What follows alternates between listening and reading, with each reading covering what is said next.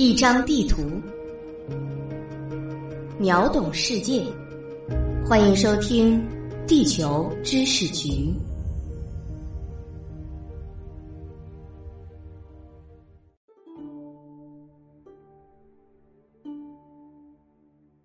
一张地图，秒懂世界。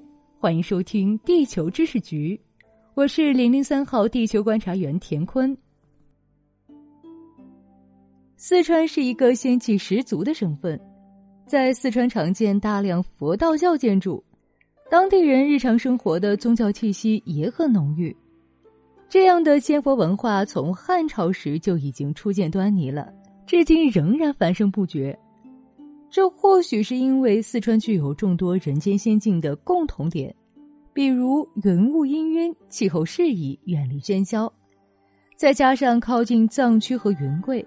又能受到宗教文明发达的南亚和中南半岛的影响，让四川的宗教仙气变得更浓郁了。四川的宗教历史之悠久，宗教多样性之充足，在中西部省份里都非常少见。即使到了今天，四川各处的佛寺道观里依然香火充盈，而有的宗教建筑。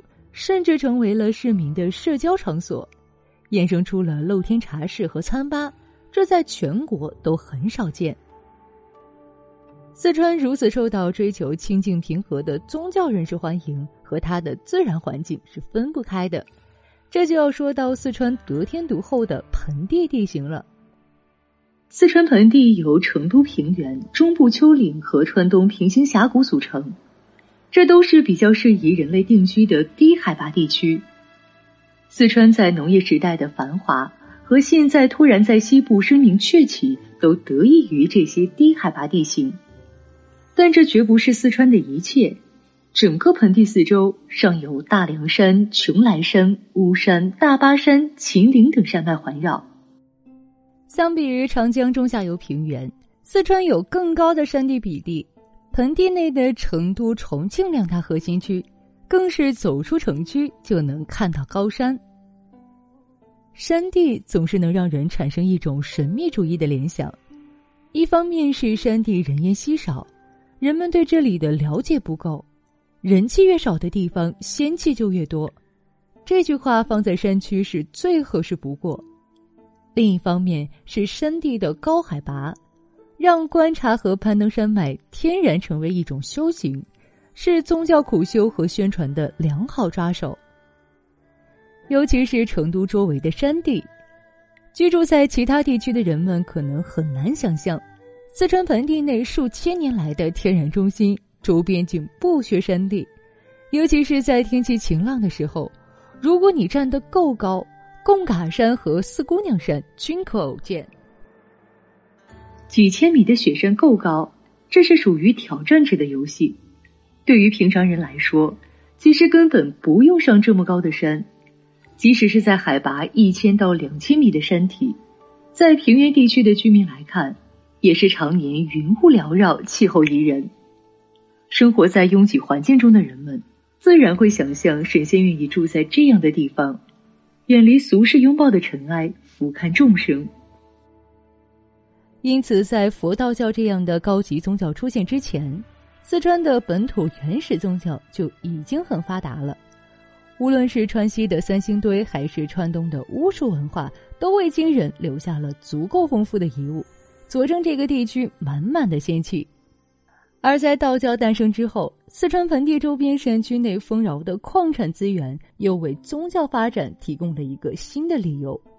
丰富的铜、汞、铅、锡矿产是炼丹术不可或缺的原料，因不缺原料而常年仙烟飘渺的老君炉，更让人们坚信这里的灵性得到了神仙的认可。目前，道教界公认的创始人是东汉名士张陵，他虽是江苏沛县人士，却在遍访天下时选中了四川传道，这是宗教力量最早的根据地。说法之一就是成都大邑鹤鸣山，奉老子为先师，根据《道德经》的内容演化出了一套属于自己的宗教仪轨。张陵创建的早期道教因入会时要交五斗米的会费，被称为五斗米道。他的孙子便是三国时期大名鼎鼎的五斗米道掌门人张鲁。这位掌门人曾经与益州地方军阀刘氏集团有过相当的蜜月期，后来则凭借宗教军事两手抓的实力自立，最后归附了曹操。整个三国时期的四川北部到汉中范围，张家都是一支很有影响力的道教核心政权，一直到三分归晋。四川仍然有以道教为核心的地方政权出现，道术在川人中的影响力由此可见一斑。到了唐代，道教在四川的发展更是进入了令人厌恶的繁荣期。有迹可考的四川明道人在唐朝就有一百二十多位，比汉晋南北朝加起来还多，在全国同期也居于前列。他们在四川遍访仙山，建设道观，甚至参与植树造林，寻找适合清修的环境。整个唐朝，四川出现了大小九十五座道观，影响力极大。在这些道观中，还出现了白日飞升修仙成功的案例，受到皇帝接见和赏赐的道士也不在少数。当然，修仙的事在今天看来只是传说。四川对道教文化的真正贡献是对《道德经》的注释。根据杜光庭《道德真经广圣义》去考证，唐代四川对经典作书的道人有六位，而全国历代也不过六十位。道教在四川的发展不可谓不繁荣，而在这一时期，四川道教的中心也在转移，从成都正西的鹤鸣山转入了成都西北的青城山。唐玄宗、唐僖宗都曾在青城山的道观做法事，为国祈福。当时的青城山里就已经有了多达十座不同门派的道观，谓为大观。问到青城山拜水都江堰，与青城山一同被列入世遗名录的都江堰，也是成都郊游的好去处。这座由蜀郡太守李冰父子主持修建。始建于战国时期秦昭王末年的大型水利枢纽工程，至今发挥着防洪灌溉的作用。也就是因为它的出现，祸乱四川盆地已久的水患才得到决定性的治理。此后，川人为了纪念李冰，将其尊称为川主，并在四川大地设立了众多川主庙或川主寺以供祭祀。李冰也逐渐演化为道教中的人物。都江堰的二王庙即供奉李冰和李冰次子，这很符合道教从民间英烈中直接将凡人神格化的传统。这里被封神的凡间名人，也为四川更添了一份仙气。而在众多的川主寺之中，距离都江堰约二百公里、位于藏区松潘的川主寺是最为知名的一处，因都江堰主治岷江之水。相传李冰曾到此勘察岷江上游，当地人为了纪念他，特在此修建川主寺。不过，随着时间的流逝，今日的川主寺已经不再是一座道教庙宇，甚至也不再供奉李冰。现在的松潘川主寺已经变成了一座藏传佛教庙宇，有着自己的藏语名字“卓仓贡巴”。但和常见的藏传佛教庙宇所不同的是。川主寺之中还包含着一些本教元素，传统藏传佛教地区为顺时针转经念六字真言，而在这里却是逆时针转经念八字真经，唯有四周边的礼宾广场还在诉说着川主寺的历史过往。这种宗教融合神佛一体、保留浓郁本教风格的设施，在四川也不多见，在川主寺的不远处。张腊地区有五座早期本教的著名寺院，这里被本教徒尊为雍仲本教东方藏区大本营。青藏高原在其东部边缘直插向下，连接的是成都平原，而高原山顶最引人注目的正是雪白的积雪，洁白的颜色与神圣性具有天然联系，川西的灵性。就在这样的自然地理条件下被建立起来。盆地内的汉文化在高山的连接下，与来自高原的藏文化、山那一头的南亚文化相碰撞，催生出了与众不同的四川仙阁。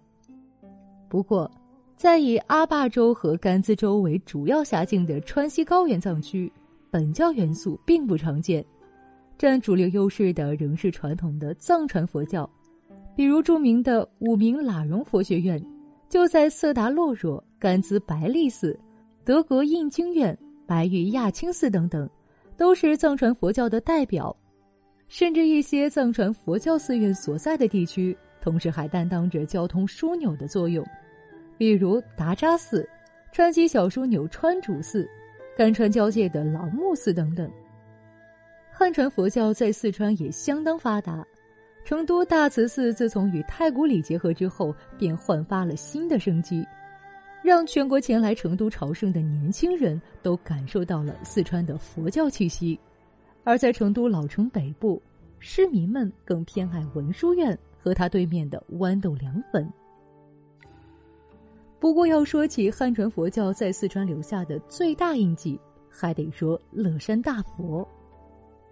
神仙的出现往往与自然灾害有关，乐山大佛所处的位置正好是大渡河、青衣江、岷江、峨眉河、临江多条河流汇聚之区域，自古以来水患严重。古时的人们一方面表达自己的信仰，祈求佛祖庇佑。期望凭借佛力镇水免灾，另一方面则是利用开凿大佛的过程中对山体加以改造，以便改变当地的水文环境，从而降低水患威胁。这个美好的愿望最终在高僧大德和冥冥之力的协作中得以实现。除了城市古刹和乐山大佛，四川还有众多其他隐藏在山间的佛教设施。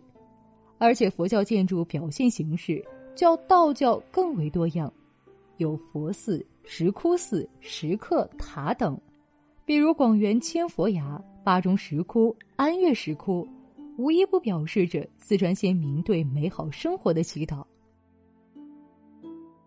四川，一半高原，一半盆地，宁静又巴适，人神共享。本节目由喜马拉雅 FM 独家授权播出，由地球知识局全权制作。更多精彩内容，敬请期待。